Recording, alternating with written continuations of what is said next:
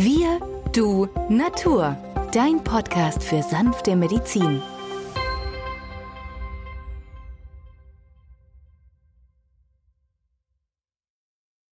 Hallo und herzlich willkommen zu einer weiteren Folge von Wir du Natur, deinem Podcast für sanfte Medizin. In der heutigen Folge sprechen wir über die Herpesinfektion. Mein Name ist Benjamin Hartlieb, ich bin Osteopath und Heilpraktiker und mit mir am Mikrofon ist wieder der Arzt, Biologe und Chemiker Peter Emrich. Hallo Peter. Hallo Benjamin. Peter, die Herpesinfektion ähm, ist ja meistens eine Spätfolge einer früheren Windpockenerkrankung, die manche im Kindesalter davon getragen haben. Die Erreger, die Viren, überdauern jahrzehntelang, teilweise in den Nervenknoten, ähm, meistens im Bereich des Brustkorbes und der Leiste ähm, und können dann aus unterschiedlichen Gründen wieder aktiv werden und zu einer frischen Infektion führen. Äh, manchmal beginnt es mit einer, ja, einer Art Erkältung, mit Abgeschlagenheit, Appetitlosigkeit vielleicht. Ähm, später kommen dann an der Haut, also entweder am, am Rumpf, ähm, so kleine Stecknadel bis Erbsengroß, juckende, schmerzende Bläschen, die meistens dann abheilen. Ähm, wenn sich das Virus allerdings ähm, richtig festgesetzt hat in die Nervenknoten oder sich dort auch schon Verletzungen oder Schädigungen gezeigt haben, dann entsteht eine richtige Neuralgie. Das bedeutet richtiger Nervenschmerz im Verlauf dieser Nerven, die sogenannte Gürtelrose. Diese ganzen Virustypen, Peter, lassen sich ja laborchemisch mittlerweile unterscheiden. Es gibt ähm, die Simplex, die Herpes Simplex Viren, es gibt die Zoster Viren, es gibt x verschiedene Untertypen und Subgruppen. Ähm, spielt das für dich so in der naturheilkundlichen Praxis überhaupt eine Rolle?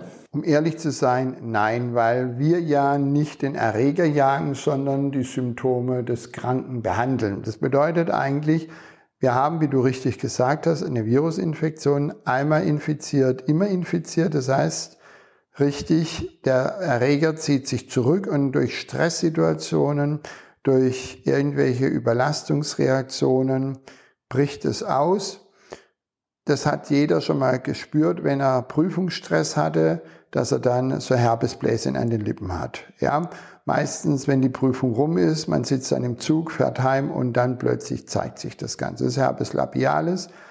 Ähm, das andere, was viele ältere Patienten kriegen, ist, dass sie sagen, sie haben so Schmerzen. Man kann sie zuordnen, vielleicht so entlang dem Rippenbogen oder in dem Po-Bereich, so die Po-Backe schmerzt und Tage später zeigen sich dort die Bläschen. Also dieses Protromalstadium oder mit diesem Nervenschmerz einhergehende Vorstadium ist also klassisch für eine Gürtelrose, ja, für ein Herpes zoster.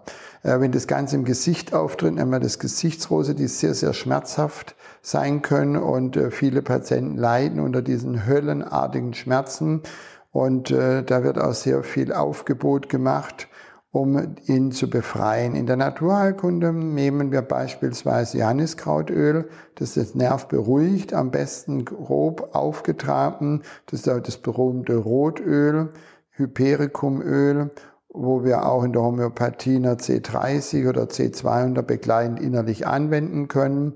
Man kann aber auch den Seidelbass mit Cereum nehmen in einer D12 oder Ranunculus bulbosus, das ist der knotige Hahnenfuß, wenn der Patient exakt das Ganglion beschreibt, also genau den Nervenknoten, von dem aus alles gestartet ist.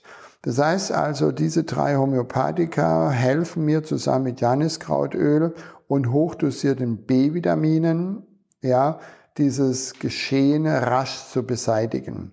Wenn es um den Lippenherpes geht, dann können wir auch Melissenblattextrakt auftragen. Melisse hat auch eine antivirale Wirkung und auch hier empfehle ich manchmal das Lysin, eine Aminosäure, die das Teil oder diesen Teilungsprozess äh, dieses Virus stoppt in den Zellen unseres Körpers. So, das sind so die drei ähm, großen Dinge, die wir unterstützen tun können. Einmal die virushemmende Form mit Elysin, dann natürlich dass wir die B-Vitamine geben. Wir können die oral, also kann der Patient schlucken, der ganze B-Komplex. Es gibt verschiedene Anbieter oder sich auch das Ganze mal eine Woche lang täglich IM zu spritzen. Das zeigt eigentlich in der Naturheilkunde rasch Besserung. Die Schmerzen gehen zurück und steige Schmerzmittel oder auch gerade äh, Pregabalin oder Lyrica ist der Handelsname, können wir darauf verzichten. Immer wieder muss ich sagen, stärken wir das Immunsystem und kräftigen es. Und da sind drei, vier Pflanzen im Kopf. Der Baldrian, der Lavendel, die Melisse oder die Passionsblume, die helfen meistens auch am Abend der Hopfen, der müde macht und den Einschlafprozess fördert, dass wir die antivirale, antibakterielle Eigenschaften dieser fünf Heilpflanzen nutzen können. Ähm, die kann sich jeder in der Apotheke zu gleichen Teilen mischen lassen und ihm davon drei, viermal am Tag ein viertelshalber Teelöffel, je nach Bedarf. Okay, diese, diese Maßnahmen, die du gerade beschrieben hast, Peter, betreffen dann den akuten Zustand. Also wenn der Herpes zoster, äh, die Infektion oder die Gürtelrose akut anwesend ist. Genau.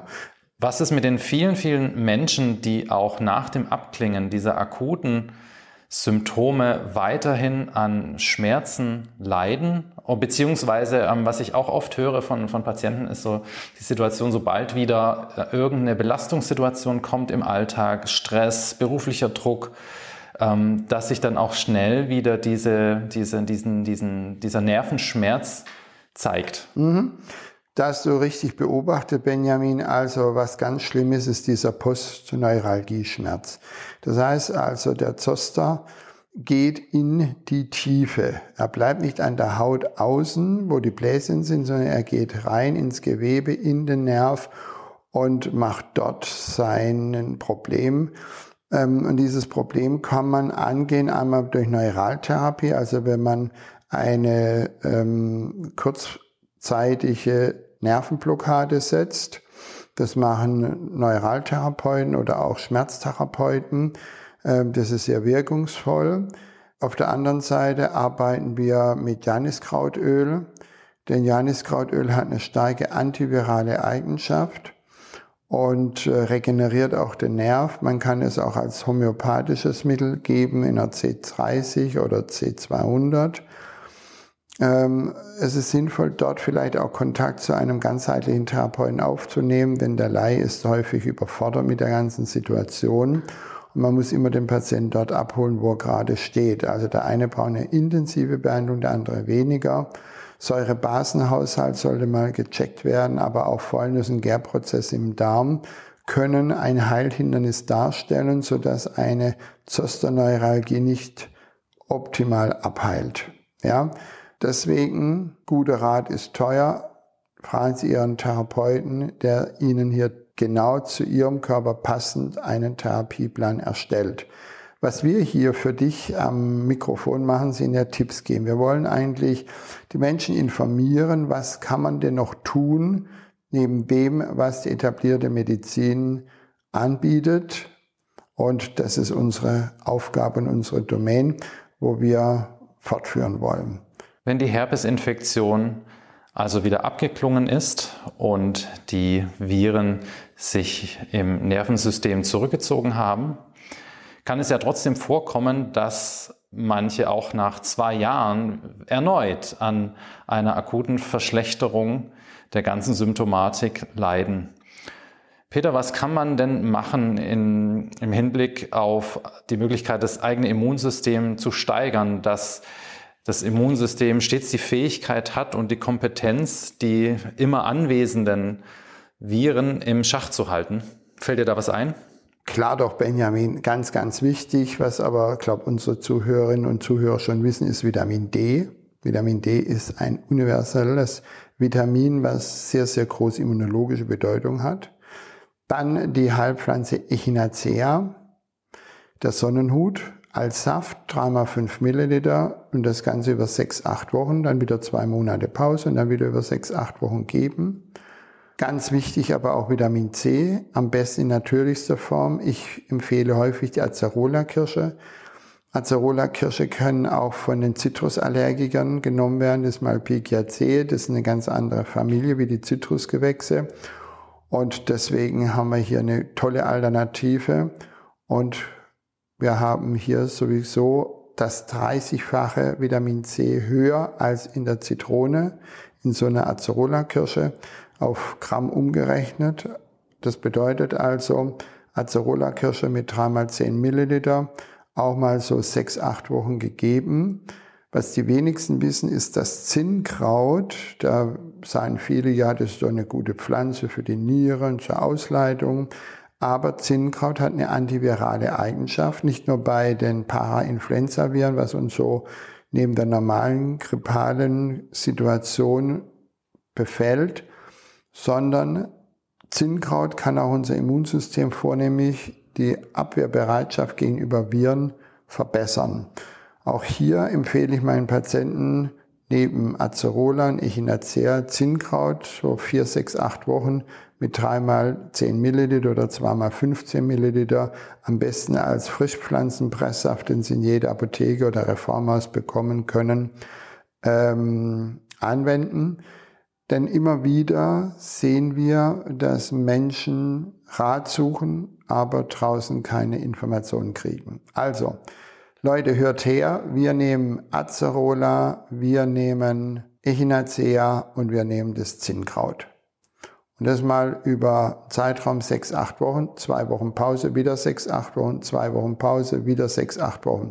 Und dann beurteilen wir, wie es dem Patienten geht. Vielen Dank, Peter, für deine Erklärungen zu Herpes Zoster und welche Möglichkeiten es gibt, diese Infektion in die richtige Bahn zu lenken und das Immunsystem zu steigern.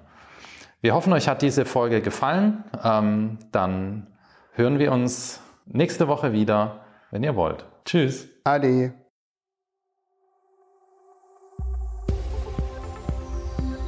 Wenn dir dieser Podcast gefallen hat, freuen wir uns über deine positive Bewertung. Damit hilfst du uns, diesen Podcast bekannter zu machen. Wir danken dir dafür.